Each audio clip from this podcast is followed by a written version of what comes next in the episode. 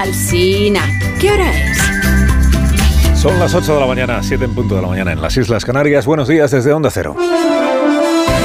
Más de uno en Onda Cero.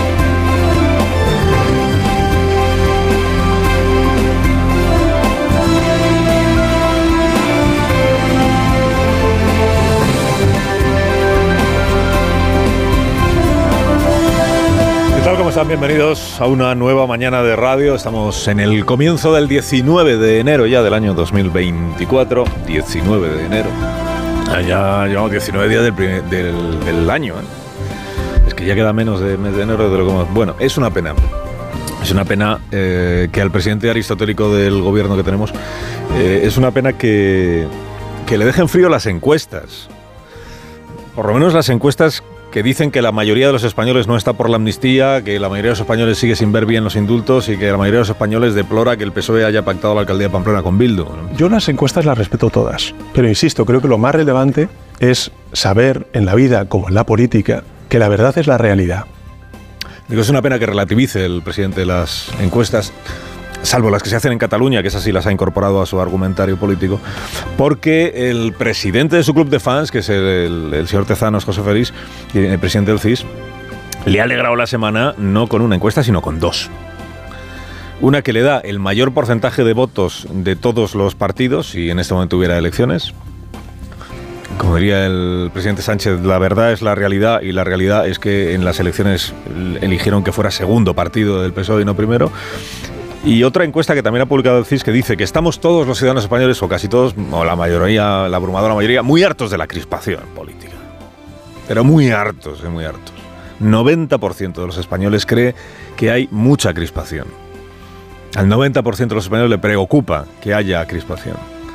Y reclama que se haga algo ya para reducir la crispación. Paréntesis.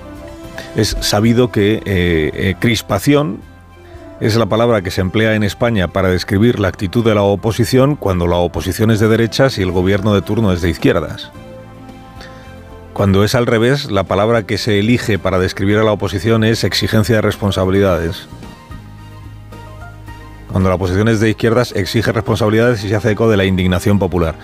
Cuando es de derechas, crispa. Cierro paréntesis. Bueno, Tezanos ha preguntado por la crispación y le sale que España está deseando que los grandes partidos alcancen pactos de Estado sobre los principales asuntos que nos preocupan.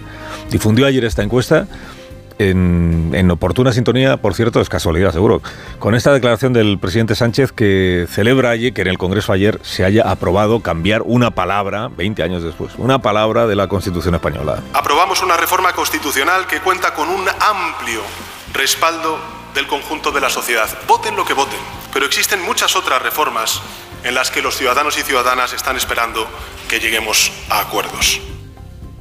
Claro, que el presidente Sánchez aspire a presentarse a estas alturas como forjador de pactos y de acuerdos entre los grandes partidos puede parecer una broma, pero... Pero ahí está, pero ahí está, predicando contra la crispación y en favor del consenso para abordar estas reformas tan importantes que tenemos pendientes. Bueno, pues oportunamente también ha preguntado Tezanos a los españoles cuán importante les parece que se pongan de acuerdo el PP y el PSOE para renovar el CGPJ, naturalmente. Y le ha salido que muchísimo, muchísimo. Es una enorme preocupación que tenemos los ciudadanos. Nos parece importantísimo que se renueve el CGPJ y es verdad que lo es. Importantísimo. eh, y que se aborden otras cosas. No ha preguntado, porque claro, se ha elegido sobre qué asuntos se les pregunta a los españoles cómo de importante es que se pongan de acuerdo el PSOE y el PP. No ha preguntado cómo de importante le parece a los españoles que el PSOE y el PP se pongan de acuerdo sobre la conveniencia o no de una amnistía. Porque es sabido que para Tezanos esto de la amnistía no preocupa a los españoles. Alega como prueba un dato de su propio CIS, que dice que solo dos de cada 100 españoles menciona la amnistía como uno de los tres principales problemas que tiene España. Ayer ya comentábamos aquí que, hombre, si nos ponemos así, es verdad que la amnistía aparece en el puesto cuarenta y tantos entre los problemas principales, pero es que la violencia de género aparece muy por detrás. Y no será que no sea un problema también. La violencia de género en nuestro país, un problema como algunos otros. El CGPJ, sin embargo, pues no aparece mencionado por ninguno de los españoles encuestados como problema en este momento, el- la no renovación del CGPJ. Y no significará que no lo sea, ¿eh? Un problema. Pero bueno, está bien entonces, está bien que se sepa que España reclama acuerdos. Tampoco esto es de ahora, lleva años reflejándose en los sondeos. Y que por eso derechistas tan significados como eh, Felipe González, derechistas tan significados como Felipe estén ocupando su tiempo en predicar un poco en el desierto, esa es la verdad, sobre la oportunidad impagable que existe justo en este momento, justo con el Parlamento que tenemos ahora, para hacer de los acuerdos entre los dos grandes partidos el instrumento con el que encarar reformas importantes pendientes que requieren de mayorías reforzadas. ¿Por qué? Porque la suma de PP y PSOE en este Parlamento que tenemos ahora alcanza casi el 75% de los diputados. En el Senado, el 87% de los senadores. Claro, y entonces Felipe está diciendo, es que no nos hemos visto en otra. Aprovechese el momento para que los dos grandes partidos se pongan de acuerdo sobre esas reformas que necesitan de mayorías muy, muy reforzadas, de consensos. Bueno, en su partido lo que le responden es que deje de hacerle el juego a la derecha, por favor. Porque cada vez que habla de la amnistía, pues le hace un roto a Sánchez y le hace un favor a, Núñez Feijóo. Los socialistas, el, Partido Socialista tiene cónclave este fin de semana en Coruña, convención política. Acuden los dirigentes de todo el país, bueno, no todos porque para Génova, a escuchar y, aplaudir al, secretario general. Porque debatir, la verdad es que no se va a debatir nada en, la convención política esta. Ni sobre, ni sobre la amnistía, ni sobre la inmigración, ni sobre el pacto con Junts para Cataluña, ni sobre la opacidad de las reuniones de Santos Tardán con el señor Turull, ni en general sobre nada, o sea, debate no va a haber. Anda más ocupada la dirección socialista en hacerle oposición a Rajoy, que no a Feijó, a Rajoy, por el Prestige y por la Operación Cataluña, que en explicar los tratos que se trae con Junts, incluidas las enmiendas a la ley de amnistía. Ha dicho Oscar Puente, ministro y, y responsable dirigente político en alza, digamos, en el PSOE, ha dicho Oscar Puente que hay una línea roja en esto de la amnistía para el PSOE. Hay una línea roja que es justo lo que el PSOE suele decir diez minutos antes de cruzar esa línea. El delito de terrorismo no puede estar presente como, como un delito amnistiable en la ley de amnistía. Es una línea roja, o eso que ahora se llama línea roja. Una línea roja. El delito de terrorismo no puede estar como... Es que... Eh, igual es que no ha leído el ministro Puente el texto, que está debatiéndose y tramitándose en el Congreso, es que el delito de terrorismo sí está como amnistiable en la ley de amnistía. Lo que se dice es que no es amnistiable aquel, aquella persona o aquel que ya haya sido condenado como tal delito de terrorismo en sentencia firme. Y eso significa que sí serán amnistiados todos aquellos que hoy estén procesados por delito de terrorismo si para cuando entre en vigor la amnistía no hay sentencia firme. ¿Qué es lo que va a pasar salvo sorpresa, con todos los del Tsunami Democratic y, a lo mejor Puigdemont se acaba siendo procesado por delito de terrorismo por el de García Castellón y a lo mejor Marta Rovira, que no habrá sentencia firme cuando entre en vigor la amnistía y por tanto sí serán amnistiados presuntos delitos de terrorismo. Porque esta es la única excepción que se fija a esos delitos. O sea que la línea roja o sea, si de verdad quieres dejar fuera de la amnistía a quienes hayan cometido un delito de terrorismo, lo que haces es esperar a que las causas judiciales culminen, recursos incluidos, para que quienes sean condenados en firme por delito de terrorismo paguen. Si lo que haces es impedir abortando las causas judiciales, entra en vigor la amnistía, se acabó lo que se daba abortando las causas judiciales impides que ninguno llegue a ser condenado en firme, pues en la práctica, ¿qué es lo que estás haciendo? Si además lo explica muy claramente hoy la crónica del país, pues lo que estás haciendo en la práctica es amnistiar también los delitos de terrorismo. ¿Dónde está la línea roja?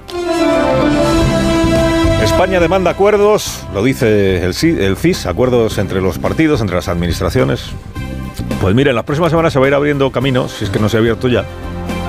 Otra preocupación nacional que está por ver eh, que está por ver en qué acaba y que es una oportunidad también espléndida para que administraciones de distinto signo político demuestren que son capaces de abordar un asunto de la mano. Mire, como hoy tenemos un día de perros, ya lo venimos contando en la presión meteorológica, tenemos lluvia en casi toda España, nieve en muchos sitios, en fin, jarreando, pues puede parecer extemporáneo hablar hoy de la sequía, pero la verdad es la realidad también cuando hablamos del agua embalsada y en reservas de agua la desigualdad entre territorios es patente en nuestro país uno de los asuntos en los que más desiguales son los territorios, por una cuestión meramente geográfica.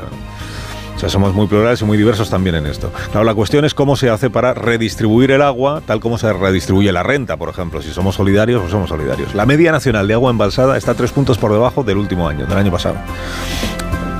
La media nacional de agua embalsada está 10 puntos por debajo de la última década. La provincia de Almería apenas pasa el 9% de agua embalsada. La de Barcelona no llega al 13, Albacete no llega al 15 y Madrid y perdón, Madrid, Cádiz, Cádiz, Málaga, Córdoba, Cádiz, Málaga, Córdoba no llegan al 16%. Estamos en una situación extrema y esto no se trata de alarmar, pero se trata de ser realista. Tenemos muy poco tiempo de margen. El presidente de la Junta de Andalucía, señor Moreno, ayer hizo un discurso premeditadamente grave porque ya hay restricciones en Algeciras, porque ya hay restricciones en Fuengirola, porque si no llueve, dijo él, un mes seguido, pues habrá restricciones en las capitales de provincia andaluzas este verano.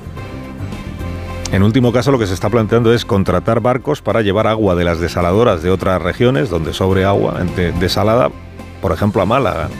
Cataluña ya está en fase de preemergencia. Varios municipios de Barcelona si nada cambia, el día 1 van a activar la fase de emergencia y a reducir la presión del grifo para que se gaste menos. En la comarca del Priorato de Tarragona, ahí están solicitando más agua para poder, para poder captar más agua. Dice, una posibilidad, captar agua del Ebro. Dice Aragón, ni de broma. Ha, dicho la vicepresidenta Rivera, pues si hay que tomar medidas excepcionales, se, se, tomarán medidas excepcionales. Ella no ha mencionado el trasvase, dice que allá nadie se lo ha solicitado, pero en Aragón ya han dicho, cuidado, ni de broma. Oportunidad enorme para que las administraciones del PSOE y del PP demuestren que en efecto España demanda pactos y pactos puede haber, acuerdos. Y tiene razón la vicepresidenta Rivera cuando dice, lo dijo ayer en ARV, que lo principal es anticiparse y no perderse en disputas políticas estériles. La garantía de apoyo desde el Estado, lo que esté en nuestra mano, y esto es algo que aquí he tenido ocasión de trasladarle al eh, señor Moreno Bonilla, como también lo he hecho con la Generalitat, y me parece, insisto, que es que forma parte de la responsabilidad eh, con la que ejercería su función cualquiera que estuviera en mi posición. Además, la prueba de que el entendimiento entre administraciones de signo político distinto es posible, la prueba la viene dando la propia vicepresidenta Teresa Rivera, primero en Doñana, acuérdese, paseando con Juanma Moreno para hacer visible el acuerdo sobre Doñana. Esta misma semana en Murcia, haciendo lo propio con López Miras para hacer visible el acuerdo sobre el Mar Menor. O sea que es posible, bueno, no solo es posible entenderse, es fructífero y en lo que se refiere a la sequía es imprescindible, o si usted quiere un término más coloquial, impepinable para este año y a la vista de cómo vamos, sobre todo, más aún, para los años siguientes. Carlos Alsina en Onda Cero.